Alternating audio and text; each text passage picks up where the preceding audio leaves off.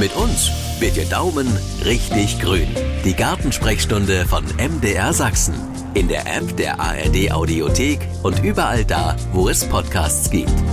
Helma Bartolomei bei mir im Studio zur Gartensprechstunde. Ach, Frau Bartolomei, ich freue mich ja schon so auf Samstag, unsere Hörer kennenzulernen oder viele davon beim Funkhausfest. Sind Sie auch da? Ja, ich bin auch da. Ich bin auch mit eingeladen und freue mich auch schon sehr. Oh, das ist ja schön. Da kann man ja direkt seinen Blumentopf unter den Arm klemmen. Na, ich bin gespannt, was wir so kriegen. Oh ja, das, das wird aufregend. So, jetzt kommen wir mal zu den Fragen von heute und beginnen einfach mal mit den Arbeiten, die wir jetzt im September, so Mitte September, am besten schon mal in Angriff nehmen im Garten. Was steht denn an? Mhm. Ach na ja, das ist eigentlich jede Menge. Also wir sind natürlich gerade voll dabei zu ernten. Also Obsternte steht natürlich noch richtig an und die Verarbeitung dazu.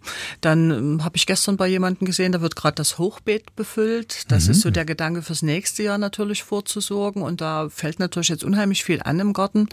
Dann ist natürlich die Frage noch, was ist im Gemüsebeet eventuell auch noch zu ernten? Was kann man vielleicht noch auspflanzen, ausbringen? Dann die Frage der Blumenzwiebeln, Blumenzwiebel äh, praktisch Pflanzung steht an.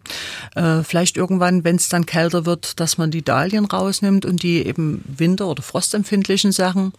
Dann mal gucken bei den Kübelpflanzen. Es ist jetzt noch relativ warm, aber dass man schon mal guckt, wo muss man vielleicht zurückschneiden, wo sind vielleicht noch Sachen, wo man mal ausputzen muss oder noch mal gucken muss, sind Schädlinge dran, kann man da noch mal eventuell so ein bisschen eine Gegenwehr machen. Ja, also jede Menge noch zu tun. Auf die Blumenzwiebeln ja. würde ich gerne nochmal zurückkommen, damit mhm. man da keine böse Überraschung erlebt. Es ist ja gut, sich jetzt schon den richtigen Standort für die späteren Blumen zu suchen. Wie finde ich den denn? Mhm. Naja, erstmal haben wir natürlich diese Blumenzwiebeln, die frosthart sind, die also dauerhaft draußen bleiben oder die man eben über Frost oder über Winter draußen lässt und alle paar Jahre mal wieder rausnimmt und dann wieder neu einsetzt. Und die, die praktisch jetzt im Sommer schön geblüht haben und im, im Winter drin überwintern müssen. Also Dahlien, Gladiolen, die nehmen wir jetzt praktisch raus im Herbst, überwintern die drin und die werden dann im Frühjahr wieder gepflanzt. Und diese Klassiker wie Tulpe, Narzisse, Winterlinge, das sind ja Sachen, die praktisch jetzt gepflanzt werden im Herbst. Und ähm, da ist natürlich erstmal die Höhe eine entscheidende Rolle. Wie groß werden die jeweiligen Blumen von der Pflanze her jetzt selber? Und dann haben wir aber auch die Unterscheidung zwischen denen, die verwildern. Ich denke da an diese Winterlinge, ich denke an die Schneeglöckchen, ich denke da an solche Sachen wie botanische Krokusse. Mhm. Die bleiben ja da dauerhaft im Boden drin. Und da ist ja auch das Ziel, dass sie sich praktisch aussehen und auch praktisch über Jungzwiebelchen praktisch dann weiter vermehren. Und da hat man dann über die Zeit irgendwann immer größere Flächen. Auf der anderen Seite hat man die Gartenhybridsorten, zum Beispiel bei besonderen Tulpen, bei besonderen Narzissen.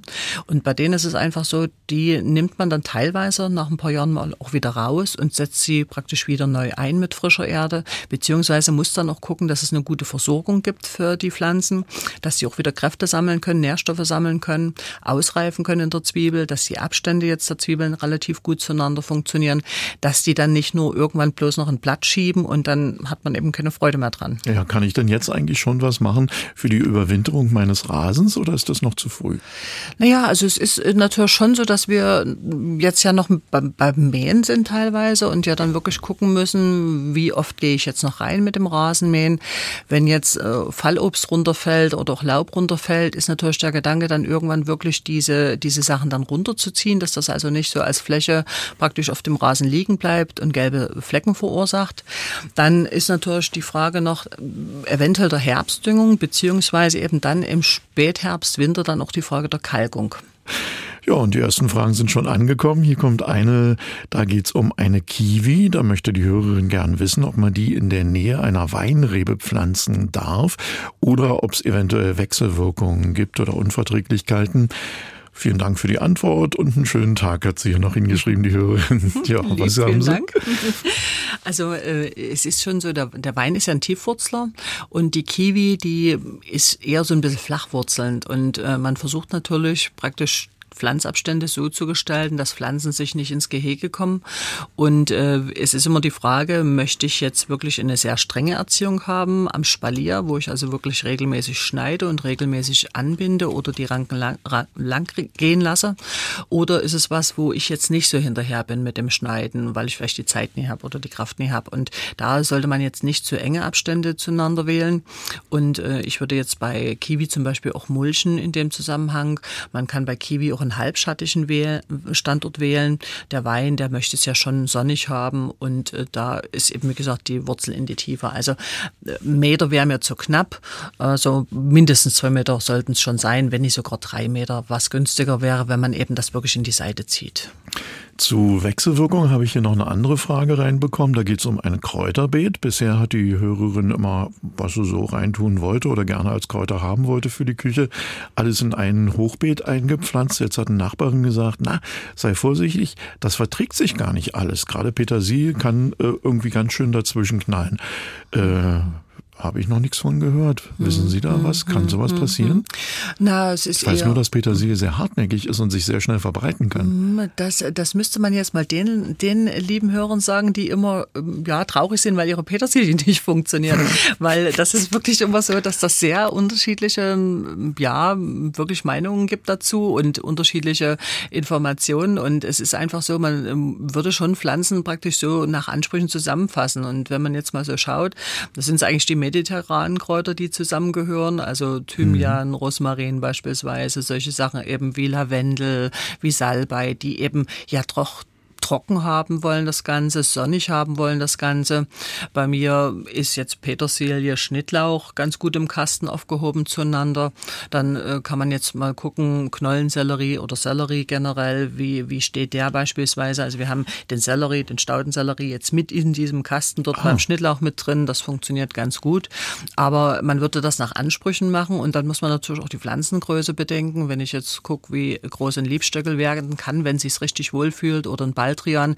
Das sind natürlich sehr, sehr üppige Pflanzen und da braucht man dann entsprechend auch den Platz.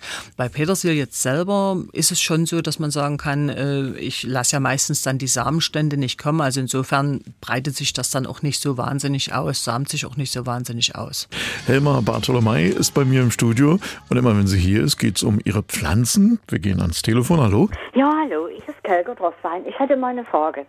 Wir haben eine Jockelbeere, einen Strauch, und wenn die reif ist, es war voriges Jahr schon und dieses Jahr wieder, sind die wirklich quietschesauer. Sind auch zum Teil so ein bisschen entfärbt. Kann das sein, dass der Strauch krank ist? Mhm. Also entfärbt habe ich so ein bisschen rausgehört. Also das, mhm. das Blass ist wahrscheinlich von der Farbe her. Und ähm, erstmal ist natürlich immer die Frage, ist wirklich der richtige Zei Reifezeitpunkt da? Das wäre die erste Frage. Also wenn man noch sehr dran ziehen muss an der Frucht, kann es sein, dass einfach noch nicht reif ist und dann bleiben die natürlich auch ein bisschen säuerlicher. Dann äh, gibt es aber auch die Möglichkeit, dass man äh, vielleicht dort, wenn es gerade auch so blass wird, Sonnenseits, könnte auch möglich sein, dass dort ein Sonnenbrand da ist. Das haben wir nun dieses Jahr auch wieder gehabt, hatten wir auch in den letzten Jahren, dass durch die Intensität der Sonne, wenn das also im Schatten vielleicht 32, 34 Grad ist, weiß man, was ungefähr in der, in der Sonne los ist. Und da kann man sich vorstellen, da sind eben auch diese dünnschaligen Sachen betroffen einen Sonnenbrand. Und da kann es auch sein, dass die Frucht dann nicht mehr vernünftig ausreift und dann auch matschig wird und faulig wird und auch ähm, dann eben einfach auch sauer ist. Da könnte man sich aber behelfen, indem man wirklich eine Schattierung drüber macht. Dann haben wir hier eine E-Mail reinbekommen aus Dresden mit einer Frage. Ähm, hier hat die Hörerin im Garten einen Brombeerstock. Viele große Früchte haben sich gebildet, die allerdings nicht komplett schwarz werden. Es bleiben immer rote Spitzen übrig. Woran kann das liegen und könnte man die auch so verarbeiten? Mhm. Na, erstmal auch wieder hier natürlich. Bei den Brombeeren haben wir ja unterschiedliche Reifezeiträume. Also die ersten, das geht also wirklich schon im August los und manche Sorte, die zieht sich bis in den Oktober rein. Und äh, bei der Brombeere ist es einfach so, die hängen sogar manchmal eine ganze Weile schwarz am Strauch, ehe sie wirklich richtig mild werden oder süßlicher werden. Ah. Und da kann es manchmal sein, auch hier, wenn man noch sehr dran ziehen muss, dass die einfach noch nicht reif sind. Und gerade wenn die Nächte dann noch kälter werden, merkt man auch, dass die Ausreife dann nicht so vernünftig da ist. Dazu kommt aber, dass wir bei der Brombeere auch diese Milbe haben, diese Brombeermilbe. Da bleibt praktisch innerhalb dieser Einzelbeere bleiben einzelne helle Stellen äh, drin. Und äh, bei diesem Schädling ist es eben so, da sorgt es auch dafür, dass die Frucht halt nicht richtig komplett ausreift und dass auch die Früchte sauer bleiben. Wenn mal innerhalb einer Frucht mal ein, zwei Einzelbärchen sind, das wird vielleicht in der Marmelade nicht auffallen, vermute hm. ich. Aber wenn es so die ganze Frucht ist, das bleibt dann auch hart und äh, das schmeckt dann auch meistens nicht gut. Aus Demitz-Tumitz kommt eine Frage zum Küchenlorbeer. Der steht am Garten. Äh, wann können die Blätter geerntet werden und sollte die Pflanze dann zurückgeschnitten werden? Mhm. Na, wir haben auch einen schönen ähm, Küchenlorbeer. Der steht jetzt auf dem Balkon noch draußen. Den Rückschnitt haben wir meistens dann im Frühjahr gemacht, beziehungsweise vielleicht im Sommer nochmal nachschneiden. Und am besten kann man diese Blätter ernten praktisch im späten Vormittag, wenn der Tau abgetrocknet ist. Und aus Meißen kam eine Frage von einem Hörer rein. Kann man Blätter oder Pflanzenteile die äh, mit Mehlteu oder falschen Mehlteuen befallen waren, einfach kompostieren oder müssen diese separat entsorgt werden? Mhm. Also es ist, ist ja so, dass wenn der Kompost richtig aufgesetzt wird, hat er eine oder entwickelt er ja doch relativ hohe Temperaturen. Und Gedanke ist es, wenn man sowas über den Kompost gibt, dann muss das gut abgedeckt sein und sollten entsprechende Temperaturen sein.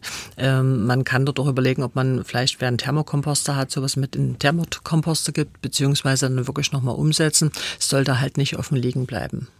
Eine Hörerfrage aus Leipzig habe ich hier noch für Sie.